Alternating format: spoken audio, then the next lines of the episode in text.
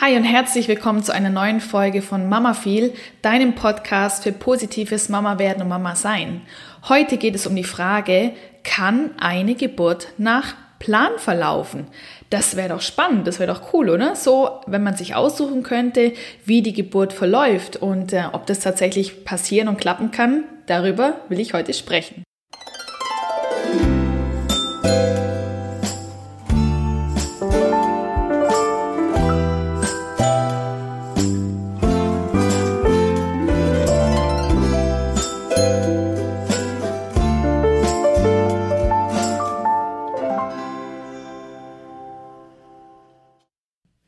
Aber jetzt mal ganz in Ruhe und der Reihe nach. Ich möchte mit dir darüber sprechen, was ein Geburtsplan ist. Wir fangen aber noch einen Schritt vorher an und reden darüber, warum braucht es überhaupt einen Geburtsplan? Was ist so ja, der Sinn und Zweck dahinter? Und ja, und wie machst du dir so einen Geburtsplan am besten und vor allem, was machst du mit dem Geburtsplan, damit der Plan nicht einfach nur für dich in deinem Kopf ähm, schwirrt, sondern damit er auch zum Zuge kommt.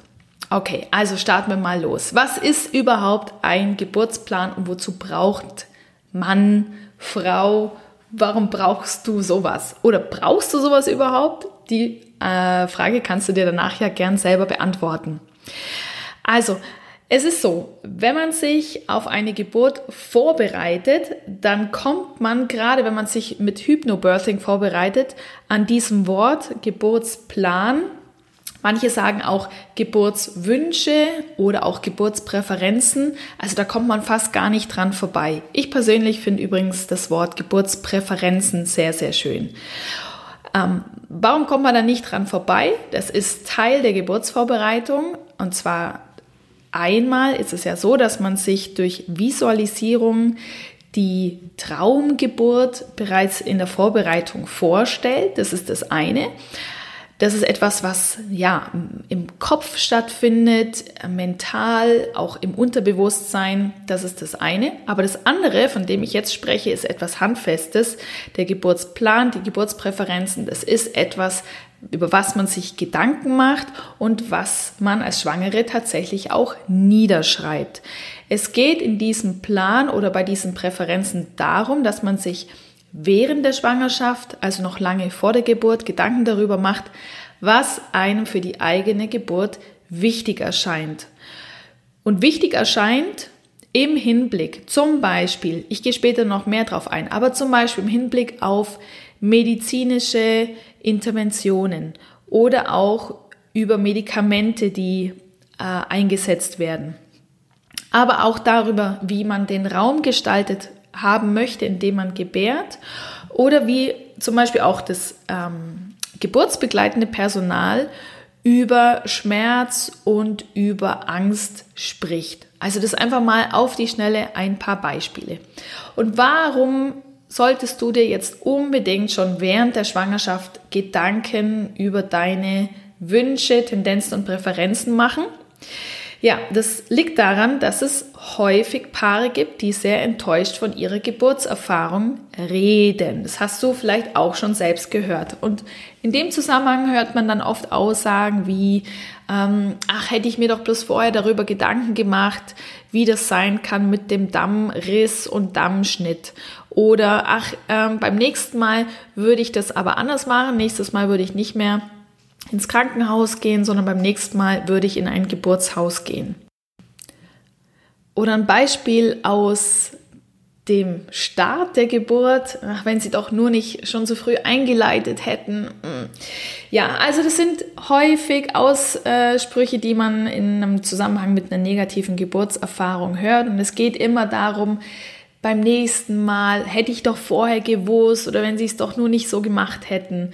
Ähm, da kannst du dir vielleicht schon vorstellen, welche negative Erfahrung so eine Geburt sein kann, wenn man sich als Frau oder auch als Paar insgesamt übergangen fühlt oder überrumpelt fühlt oder auch nicht ernst genommen fühlt. Und das ist dann häufig das äh, der Fall, wenn während der Geburt plötzlich Fragen auftauchen, Fragen über das weitere Vorgehen und wenn Fragen auf dich einprasseln, die du dann in der Situation schnell und vor allem ohne tieferes Wissen beantworten sollst. Oder wenn Entscheidungen von dir verlangt werden, während du dich gerade in, in einer aktiven Geburtsphase befindest. Also du kannst dir vielleicht vorstellen, dass du während der Geburt es schon als schwierig empfinden wirst, wenn dir die Frage gestellt wird, ob man denn die Fruchtblase nun künstlich eröffnen soll.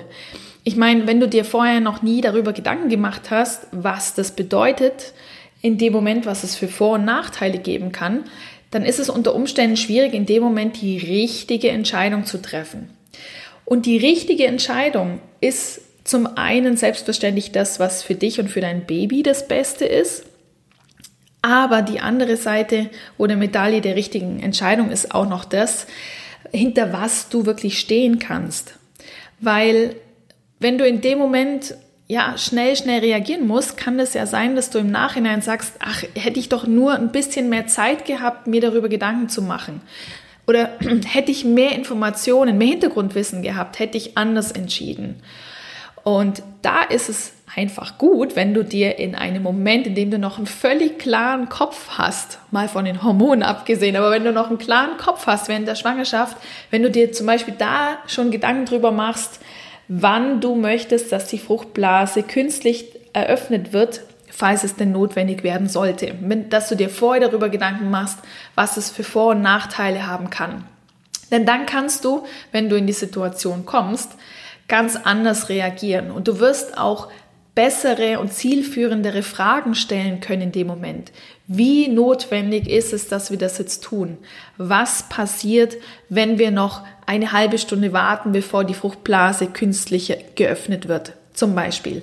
Also du kannst dann, bist ja ganz anders vorbereitet, gehst mit einem ganz anderen Grundwissen und Grundverständnis rein, um dann aufgrund einer richtigen Rückfrage von deiner Seite auch die beste Entscheidung treffen zu können. Und wie gesagt, nicht nur eine Entscheidung für euch körperlich, sondern vor allem auch für dich mental und psychisch betrachtet. Das heißt also, wenn du dir vor der Geburt einen Geburtsplan erstellst, dann ist es natürlich trotzdem so, dass es während der Geburt immer wieder zu Situationen kommen kann, in denen du relativ schnell eine Entscheidung treffen musst.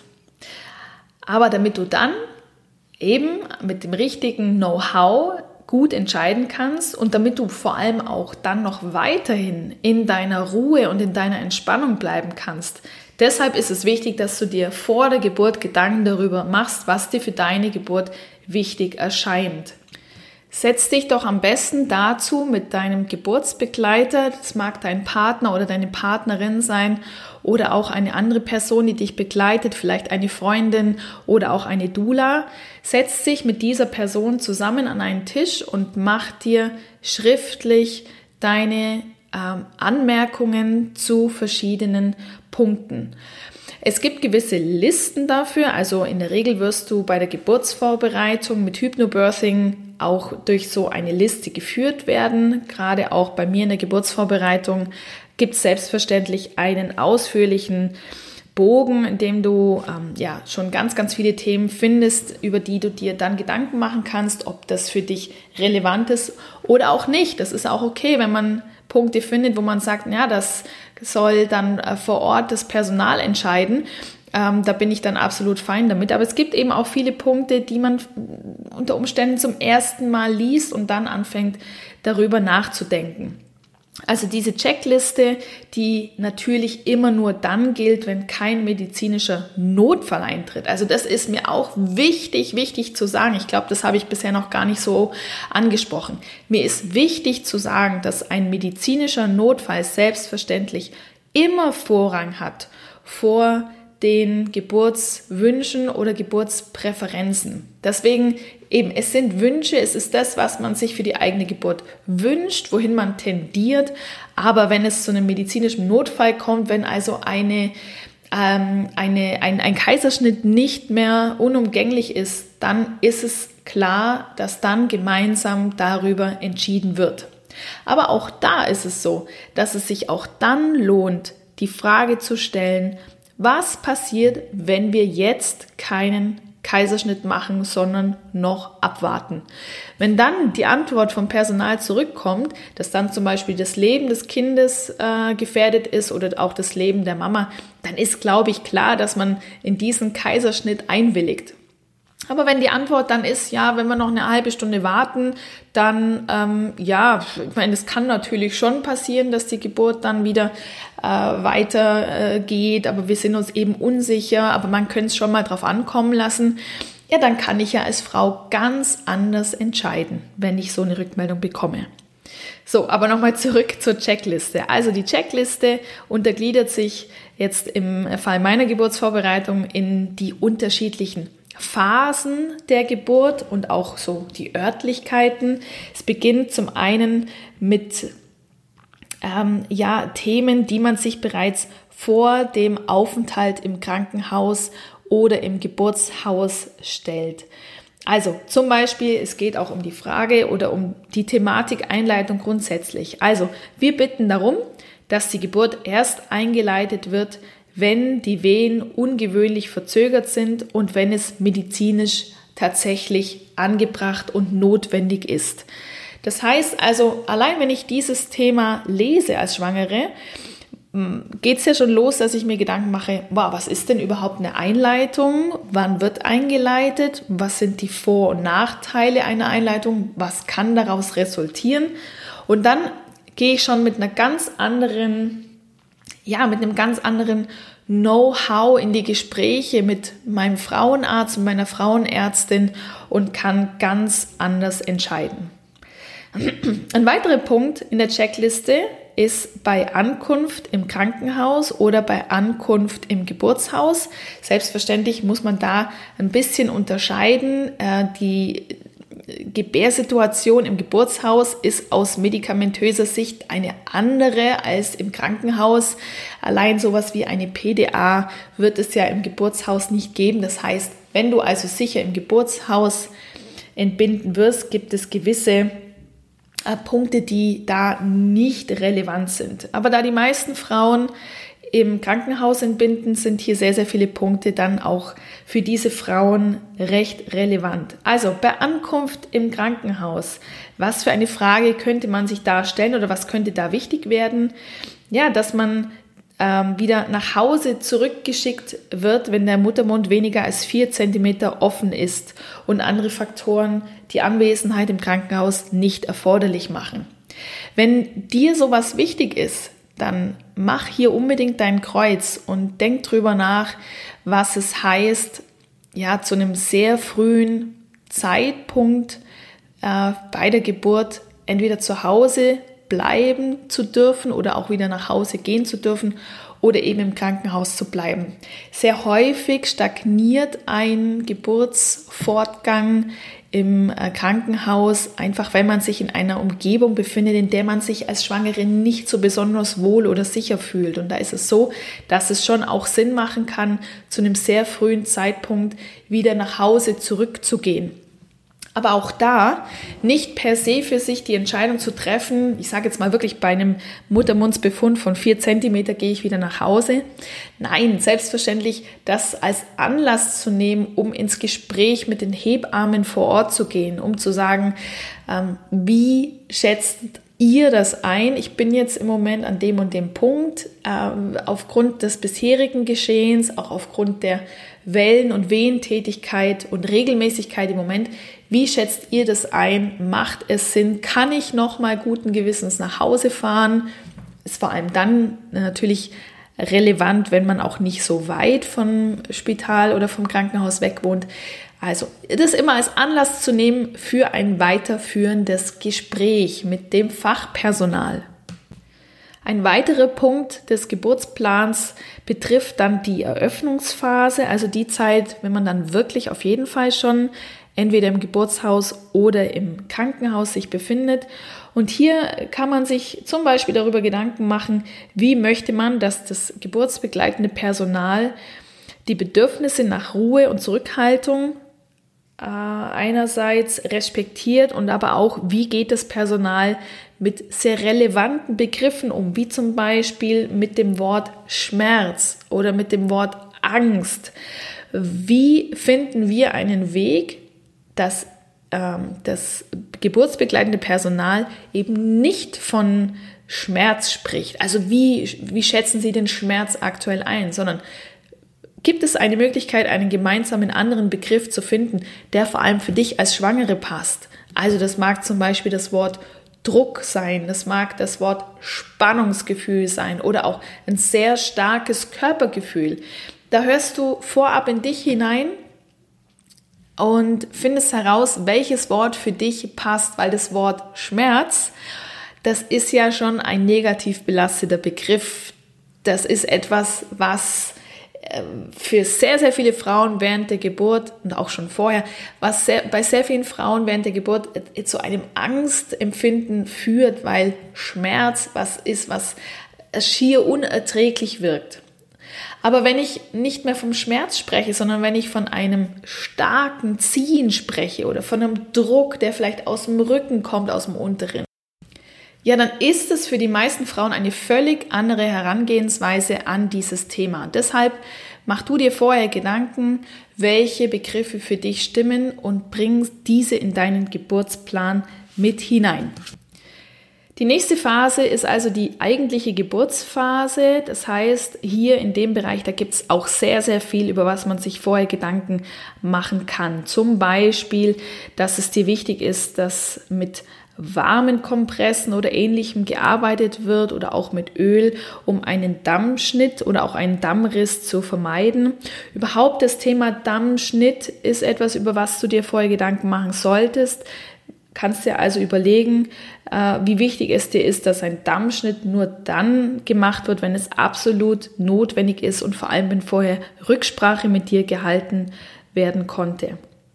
Es geht aber auch um Themen, inwiefern möchtest du Kinder mit dabei haben, die du schon äh, bekommen hast im Geburtsraum ähm, und aber auch äh, was für eine Atmosphäre möchtest du vor allem in der letzten Geburtsphase haben? Möchtest du da eine Atmosphäre mit sehr sanfter Unterstützung, wo es recht ruhig zugeht und ohne Pressenkommandos?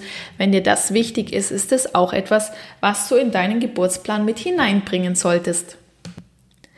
Und nun möchte ich mit dir noch drüber sprechen, wie du diesen Geburtsplan erstellst also, ich habe es ja schon das eine oder andere Mal angedeutet, halte das, was du dir für deine Geburt wünschst, halte dies schriftlich fest und nimm dieses Schriftstück zu deinen Vorbereitungsgesprächen an deinem geplanten Geburtsort mit. Also wichtig ist, dass du dieses, diesen Plan nicht einfach nur abgibst und sagst, so hätte ich gern, dass meine Geburt verläuft, sondern dass du das mitnimmst, um es als Grundlage für die Gespräche mit dabei zu haben. Und in der Regel ist es so, dass Hebammen und Ärzte offen sind für das, was dir wichtig ist und mit dir da wirklich in dem Moment das Gespräch weiterführen. Also ich bin mir sicher, du wirst sehen, gerade dann, wenn du mit dieser Liste das Gespräch unterstützt und viele, viele gute Fragen dazu stellst, also wirst du sehen, dass du mit den meisten Punkten in den gängigen Geburtsstätten offene Türen einrennst. Vor allem in den Geburtshäusern wird sehr, sehr viel schon gemacht, dass deine Geburt als ja ein positiveres Erlebnis äh, erlebt werden wird von dir. Und es ist selbstverständlich so, ich wiederhole etwas, was ich vorher schon mal gesagt habe. Du, es ist wichtig, dass du dem Personal auch versicherst, dass sie deine volle Mitarbeit haben, wann immer eine medizinische Notwendigkeit entsteht. Solltest du einen Geburtsort mit einer rotierenden Belegschaft von Ärzten und Hebammen gewählt haben, also ein Beleg Krankenhaus zum Beispiel, dann stell doch sicher, dass eine Kopie deiner Liste in deine Akte gelegt wird. Und falls du einen Geburtsbegleiter an deiner Seite hast, also Partner, Partnerin oder eine Dula, dann ist es die Aufgabe des Geburtsbegleiters, die entsprechenden Punkte an das diensthabende Personal zu kommunizieren und auch deine Präferenzen zu bewahren und Fürsprecher für dich zu sein. Denk einfach immer wieder daran, eine Geburt ist ein einmaliges Erlebnis. Es gibt keinen zweiten Versuch und deshalb ist es so wichtig, dass du dich so darauf vorbereitest, dass du wirklich ein positives Geburtserlebnis haben wirst. Ja, das war's auch schon für heute mit der Frage, kann eine Geburt nach Plan verlaufen? Und falls du Fragen zum Geburtsplan oder den Geburtspräferenzen hast, dann komm doch gerne in unsere geschlossene und kostenfreie Facebook-Gruppe Mama werden, Mama sein und stell deine Fragen in dieser Gruppe. Ich freue mich jetzt schon auf die nächste Folge und den nächsten Austausch mit dir und wünsche dir weiterhin eine schöne Schwangerschaft. Ich hoffe, es geht dir und deinem Baby sehr gut und dann bis zum nächsten Mal. Deine Steffi.